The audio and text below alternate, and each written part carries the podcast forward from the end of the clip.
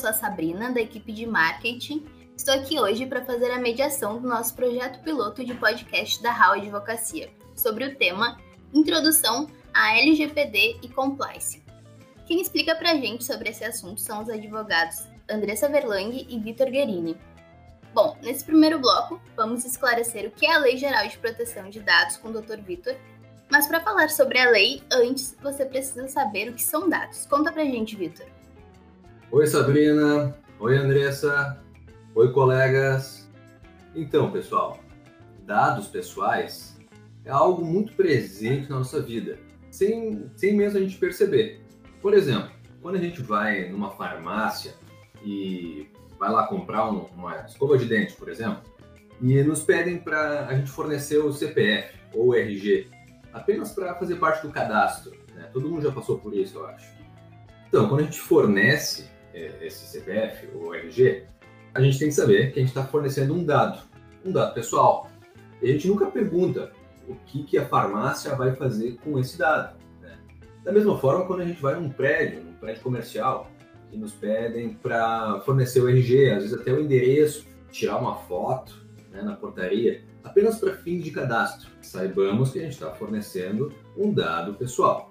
Agora, primeira coisa que a gente tem que distinguir, gente, é um dado pessoal de um dado pessoal sensível. Um dado pessoal é tudo aquilo que está relacionado à nossa identificação mesmo, como um nome, um RG, um CPF, a data de nascimento, às vezes até o endereço, que é capaz de nos identificar. Por outro lado, um dado sensível, ele está mais relacionado à, à origem étnica, à convicção religiosa, à opinião política, à filiação a algum sindicato, alguma entidade de caráter religioso, tá? ou até mesmo um dado biométrico, que está muito vinculado à nossa identidade muito mais pessoal. Agora, é interessante a gente pensar sobre isso, porque quando a gente baixa um aplicativo, por exemplo, para fazer uma brincadeira e deixar o, o rosto com um aspecto mais envelhecido, a gente acaba fornecendo para o desenvolvedor desse aplicativo um dado sensível, que é nosso reconhecimento facial. Eu tenho certeza que todo mundo já ouviu falar nesse momento do aplicativo TikTok, né, que é uma febre aí entre os adolescentes. Esse aplicativo, quando você baixa e adere à política de privacidade desse aplicativo, você também está entregando para o desenvolvedor do aplicativo os seus dados pessoais. E esses dados pessoais eles serão tratados da forma como está estabelecido na política de privacidade. Então, é muito importante a gente atentar para os termos daquela política de privacidade. Tá legal saber? Legal, deu para entender um pouco melhor.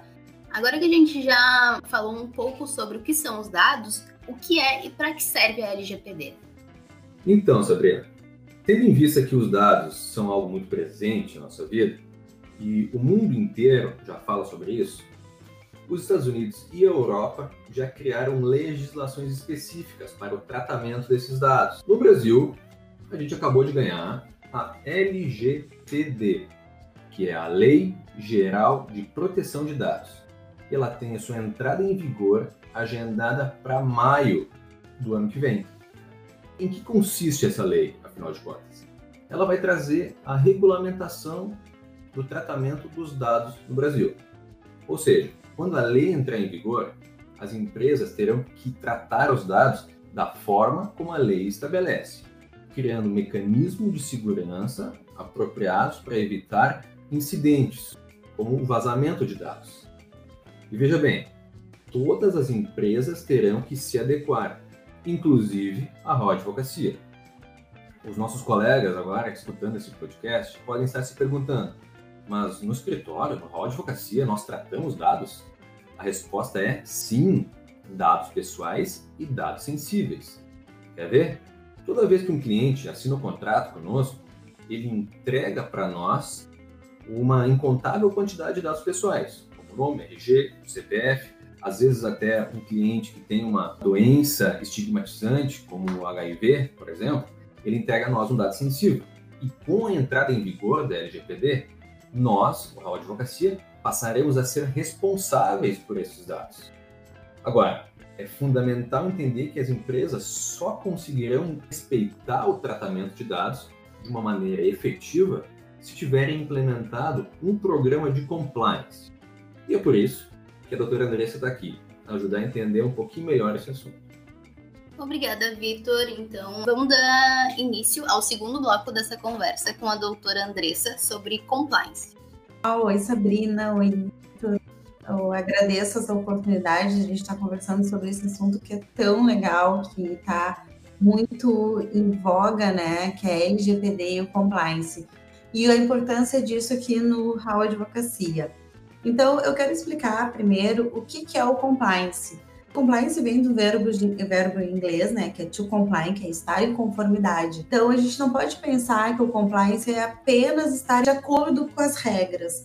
Ele é um procedimento muito mais complexo e um programa que vai ser implementado que atinge todos nós de uma empresa, né? Então, eu quero explicar um pouquinho melhor, então, o que é o compliance. A gente entende o compliance como procedimentos implantados com vista a assegurar a conformidade do funcionamento da empresa com a legislação. E nesse sentido, não é só legislação, vamos pensar trabalhista, mas também as normas internas, os padrões éticos desejáveis que a gente quer dentro da nossa empresa. A gente está pensando aqui não só no compliance trabalhista, a gente também já está começando a atender o compliance digital, justamente porque está vindo a LGPD e já tem toda uma organização também, uma lei que falam já sobre a questão digital. Então, a gente estar em conformidade com o compliance digital e com a LGPD, a gente vai ter práticas de segurança na, dentro da nossa organização, que no caso é o nosso escritório, buscando proteger esses dados e as informações sigilosas dos nossos clientes. Eu acho que é mais ou menos isso que eu poderia falar sobre compliance e LGPD, onde essas duas questões se interligam um pouquinho. Deixa eu te perguntar então, qual a importância do compliance no caso de empresas que tiveram seus dados vazados? Uma pergunta bem importante é essa, Sabrina, porque o que, que vai acontecer? A LGPD ela traz toda uma questão de uh, punição e também de dever de indenização para as pessoas do controlador e do operador e de responsabilidade sobre esses dados.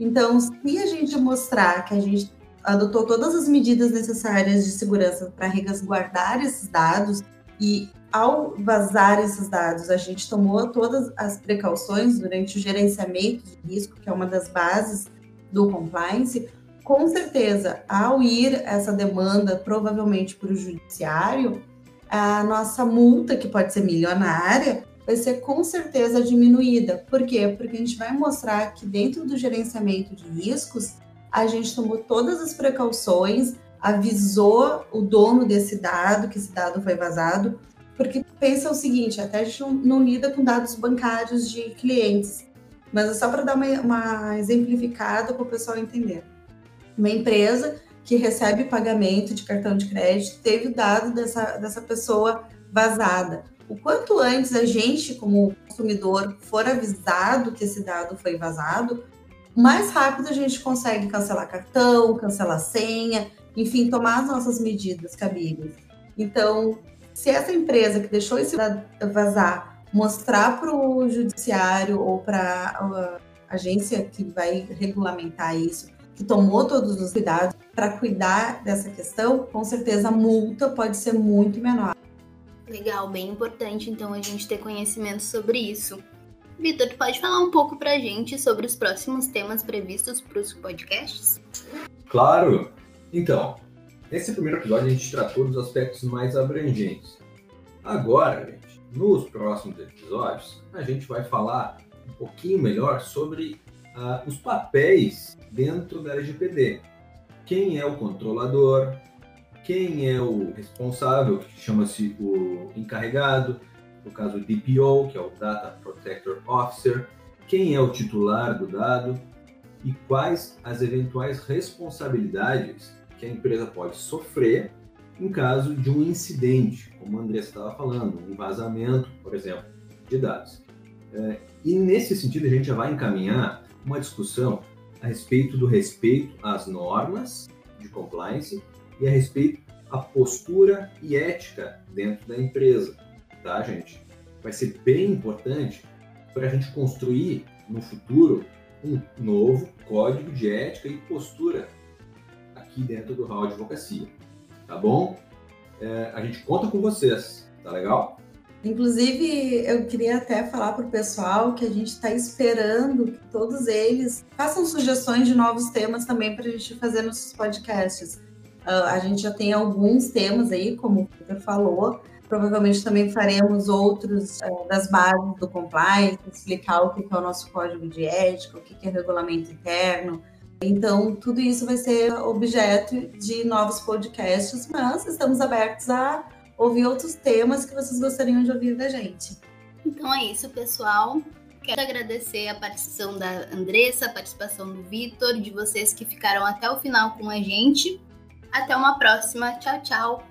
Até mais. Tchau, tchau, pessoal.